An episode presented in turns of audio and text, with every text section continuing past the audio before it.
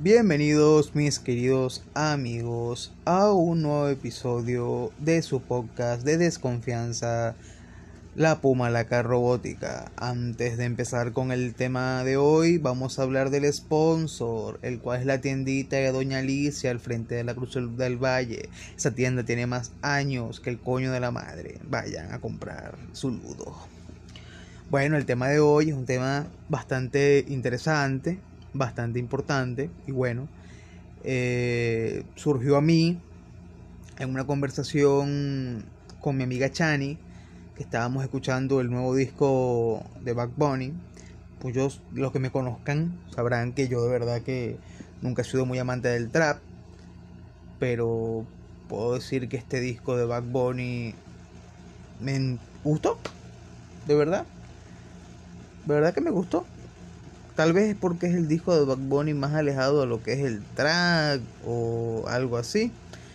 Pero me gustó, me pareció bastante bueno, me pareció bastante interesante. Mezcló bastantes géneros, bastantes este ritmos eh, de lo que ha sido su experiencia en la música agregó guitarras, agregó sintetizadores, agregó batería y al final salió una especie, una especie de, de, álbum de fusión urbano con, con, un poco de rock, con un poco de garage, un poco de rockabilly y al final salió algo que es bueno, o sea, de verdad, sacando una que otra canción, la mayoría la mayoría me, me, me gustaron, la mayoría me parecieron bastante buenas, bastante interesantes. Y ese es el punto de hoy. Los artistas, con el pasar de los tiempos, con el pasar del tiempo, con el pasar de las generaciones, tienen que ir reinventándose, porque si se quedan estancados en un solo género, en un solo ritmo, en un solo tipo de letras, en un solo tipo de música, lastimosamente van a morir, como le ha pasado a muchos artistas pop, como le ha pasado a muchos artistas de rock, que se quedan enfrascados y al final mueren. O sea, te, es una leyenda para toda la comunidad, pero tu música deja de ser comercial porque no es la música que se vende realmente.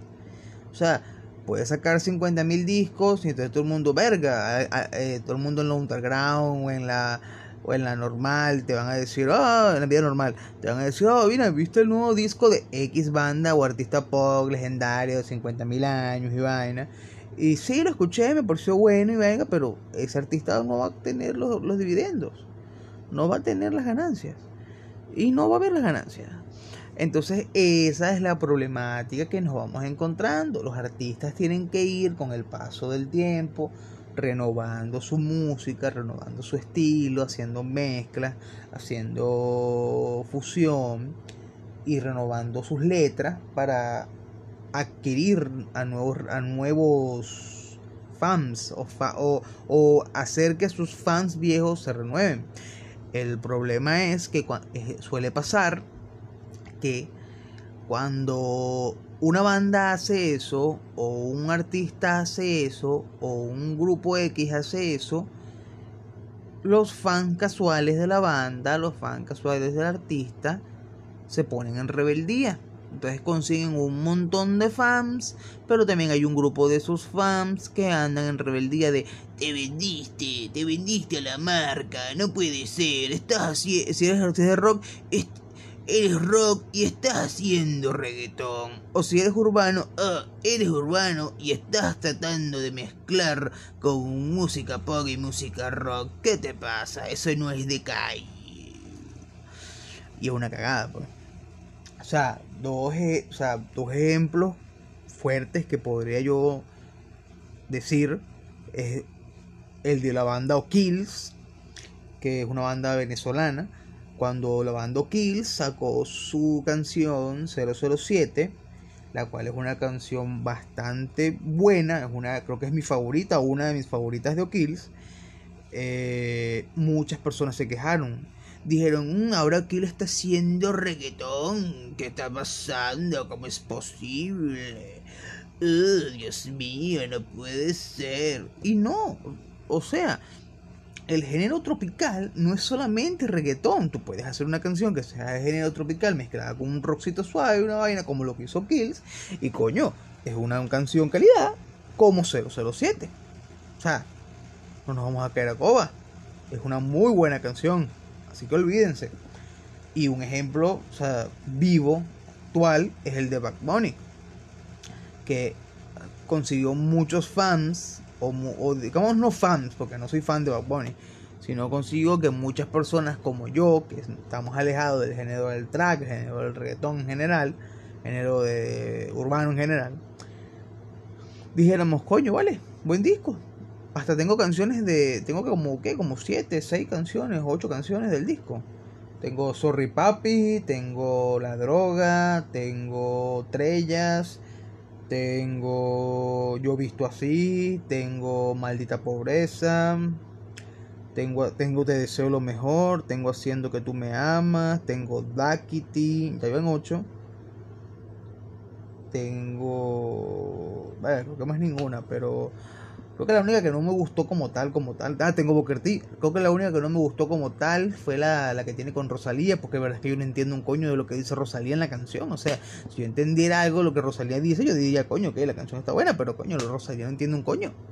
Voy a tener que buscar eh, La noche de noche sin Rosalía para poder escuchar la canción, porque no entiendo nada de lo que dice.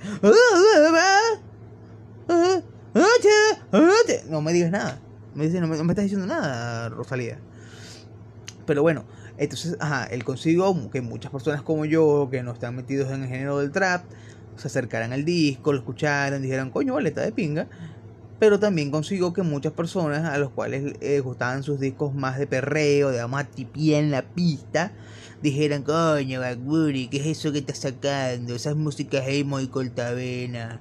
No puede ser. Por favor, retírate, de verdad que no quiero. O, más en que todos los venezolanos, oye, vale, tuviste lo que dijo Album, McBoon, una mierda, marico. Joder, es una mierda. No puedo creer que, se haya vendido a, la música pop una verga así es una estupidez, o sea, el tipo simplemente está mezclando porque coño sabe que si no mezcla, si no innova, si no hace, coño, se muere. Ahorita viene Bunny después de lo que vaya a hacer, el descanso que va a hacer, todo lo que lo que va a hacer, y saca el disco más perrón, de más tripeo, de más sexo, de más sexo anal, sucio, sin condón en el piso, ah, que, que puedas ver. Y luego viene y te saca uno parecido a esto, o hasta más, más, más deprimente, más, más roquito garaje así. Coño, porque hay que innovarse, hay que ir variando, hay que ir mezclando. Y eso es algo que tienen que entender. O sea, entiéndanlo. Si, si, si, si, si no cambies, si no cambias ciertas cosas, te mueres. Y eso es algo que yo mismo antes no quería entender. Estaba enferrado, aferrado en mis mismas vainas de... O sea, yo era uno de esos tipos que... Ah, tú no escuchas rock, eres un mamacuevo. Y no, lastimosamente no. O sea, no porque... No por no escuchar rock, eres un... O sea, eres un mamacuevo. Hay gente que escucha rock y es un mamagüevo. Gilman canta rock y es tremendo mamagüevo. Es más, la mayor, hay una gran cantidad de rockeros aquí en Venezuela que son chavistas. Dime qué más mamagüevo que eso. Pero bueno, este. Eso es una cosa, eso es un punto fuerte, pues. O sea, los artistas tienen que eh, innovar. Un ejemplo de, un, de artistas que tocaban muchos géneros a la vez Queen, tocaba el pop, tocaba el, disco, tocaba el rock, tocaba el rock and roll, tocaba el heavy metal y Queen era una mierda que podía todo el mundo la podía ver, todas las canciones prácticamente son himnos, himnos de la música, no del rock, de la música. Todo el mundo conoce las canciones de Queen, todo el mundo reconoce las canciones de Queen. Podía ser un podcast entero hablando y mamándole el huevo a Queen, la banda, como la banda que genial que es. Porque es así, eso es una banda que innovaba. Los Beatles en su tiempo también tocaban canciones, tocaban algunas canciones sumamente lentas, baladas, bastante pop, bastante, como también tocaban unas canciones bastante rápidas como Twist and Shout, como Wanna Hold Your Hand y coño, la gente se emocionaba, se prendía, las bichas les ardía de totona. Y coño, eso era lo que lo que hacía que la gente se, se activara, pues Y eso es lo que ha hecho que todos estos artistas vayan continuamente haciéndose legendarios. No estoy diciendo Bad Bunny está a la par de Michael Jackson, de del Queen, de, de, de Beatles, porque no. No, no, no. Ni nunca lo va a estar. Ni nunca lo va a estar. En la música en general. En el género urbano, tal vez, coño, Bad Bunny tal vez sea reconocido como el mejor artista urbano en algún momento. El mejor artista urbano de la historia, que no sé qué verga, mejor cualquier mierda que y, y verga, o sea, pero en la música en general no está a la par de esa gente, así que no se vuelvan locos. Pero sí maduró mucho como artista. Su, el video de Yo Visto Así es excelente. Es más, le estaba diciendo, estaba hablando con, con mi amiga Chani, y le dije, coño, ¿tú crees que hay otro artista en este momento que tenga el presupuesto, o sea, otro artista latino, no general, en general hay miles, de, de, de, otros países, Estados Unidos, mismo Ramstein y vainas así. O sea, que tienen el presupuesto para hacer vergas así, o más, mucho más. Pero le dije, ¿tú crees que hay otro artista latino así o de habla hispana que en este momento tenga el, el presupuesto para hacer un video tan bueno o tan carga, tan, tan, con tanta mierda, tantas vainas, tantas vergas locas como el de yo he visto así? Yo creo que no, yo creo que Shakira porque, verga, ya tiene el nombre y vaina y no sé, muy poco. Muy poco, la verdad. Pero es así, es así, o sea, los artistas tienen que ir evolucionando, tienen que ir madurando y tienen que ir creciendo como artistas para poder sobrevivir a la industria. No es vender completamente tu género, vender tu identidad y decir que te vendiste, sino saber que puedes hacer ciertas mezclas, ciertas colaboraciones y que pueden salir bien. Un ejemplo claro también es Franco De Vita. Franco De Vita es uno de los mejores cantantes latinos para mí en, el mundo y no es porque sea venezolano, sino porque, coño, Marico Franco De Vita es lo máximo. Y hizo una canción con un artista de reggaetón, con artistas de reggaetón cuando nadie las hacía, que fue mm, ¿Y dónde está y dónde está el amor? Creo que fue con Wisin y Yandel y la canción pegó y a todo el mundo le gustó la canción, hasta a mí me gustó la canción. Claro, pero es que los reggaetones viejitos, tú sabes que lo prenden a uno. Puedo hacer un siguiente podcast, puede ser un talk de reggaetones viejitos que activan la rumba. Eh, bueno, espero que les haya gustado este podcast, espero que lo aprecien y nos veremos en otro episodio de su podcast de desconfianza. Quiero mandarle saludos a todos los que apoyan el podcast y por favor comparten esta mierda, ¿vale? Coño, pierdo tiempo, ¿vale? en serio, escúchenlo, compártanlo, saborenlo, disfrútenlo y pásenlo bien.